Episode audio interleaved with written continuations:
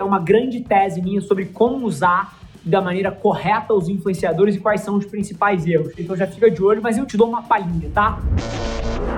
Esse é o Nas Trincheiras.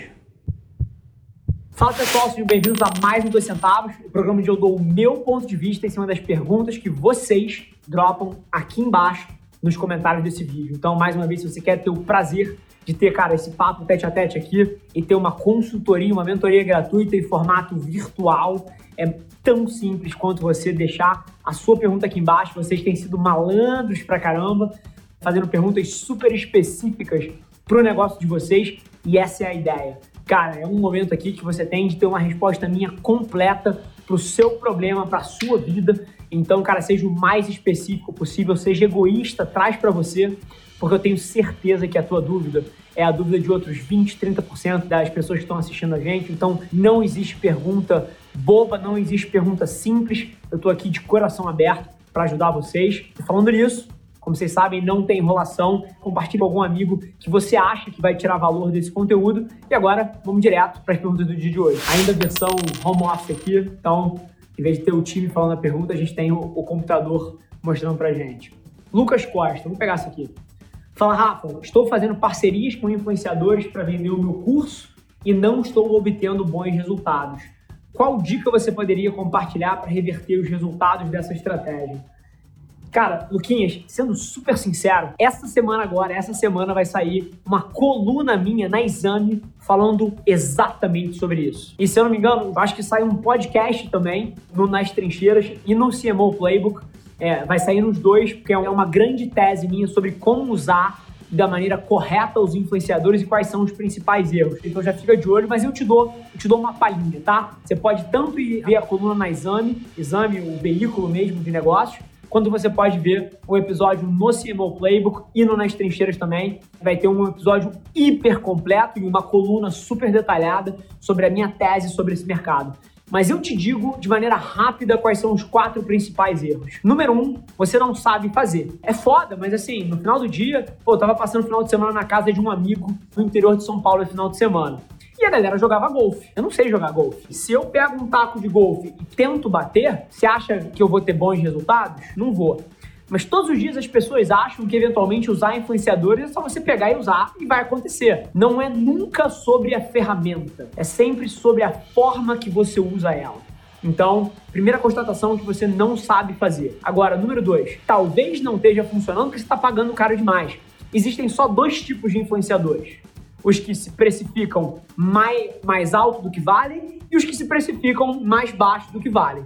E o seu papel como marqueteiro e não só para influenciadores, mas para tudo, é sempre procurar aonde está atenção subvalorizada. Então, essa é a segunda coisa. Se você pagar caro demais pelo spot do Super Bowl, ele não vai te trazer resultado. Porque você pagou caro demais, você inviabilizou a operação inteira. E no mercado de influência é a mesma coisa. Número 3, fazendo pouco demais.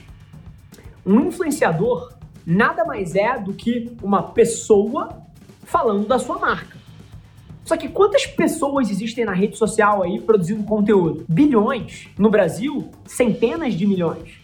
E se você faz uma campanha com dois, três influenciadores e do nada você espera, talvez você tenha cometido os dois primeiros erros, você não sabe usar ele direito, você pagou caro demais e você ainda faz pouco volume. É óbvio que não vai te trazer um resultado fantástico. No final do dia, o que você tem é duas ou três pessoas falando do seu negócio. Isso não muda a vida de ninguém. Então, para que isso tenha um impacto desproporcional, você vai precisar de volume porque é a única forma de você quebrar o ruído. Você imagina o quanto de competidores pela atenção você tem, os milhares de influenciadores e pessoas comuns que estão todos os dias produzindo conteúdo aí fora, cara.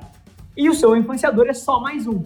Então, assim, é curioso porque eu vejo vocês falando disso e eu vejo as salas de reunião das marcas também, eventualmente de empresas enormes, que fazem uma campanha com 10 influenciadores e a expectativa do diretor era que dobrasse as vendas. É óbvio que não vai acontecer. É óbvio. Assim, é, você é só 10 vozes ali no meio de milhares, milhões de vozes.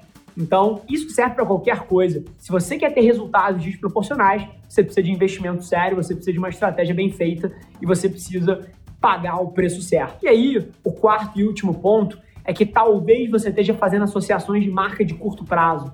Pessoas postando sobre o seu curso. Gente, olha esse curso aqui.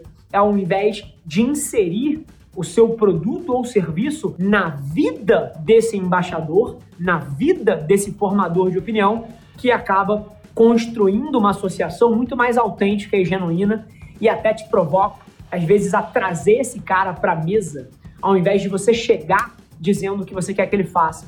Uma das melhores campanhas da história do mercado de influência no Brasil foi uma campanha da Avelar com a Anitta e com o Tinder. E eu vou virar a sua cabeça, depois você vai ver a coluna lá na exame, você vai ver em detalhe um pouquinho desse case, mas a Anitta foi a diretora de criação da própria campanha. Ela indicava e trocava com os nossos criativos aqui na agência e com os diretores do Tinder, com o Rodrigo Fonte, que é o CEO do Tinder, sobre como a gente deveria usar ela. Porque no final do dia, ela conhece a audiência dela muito melhor que a gente. Mas muito melhor.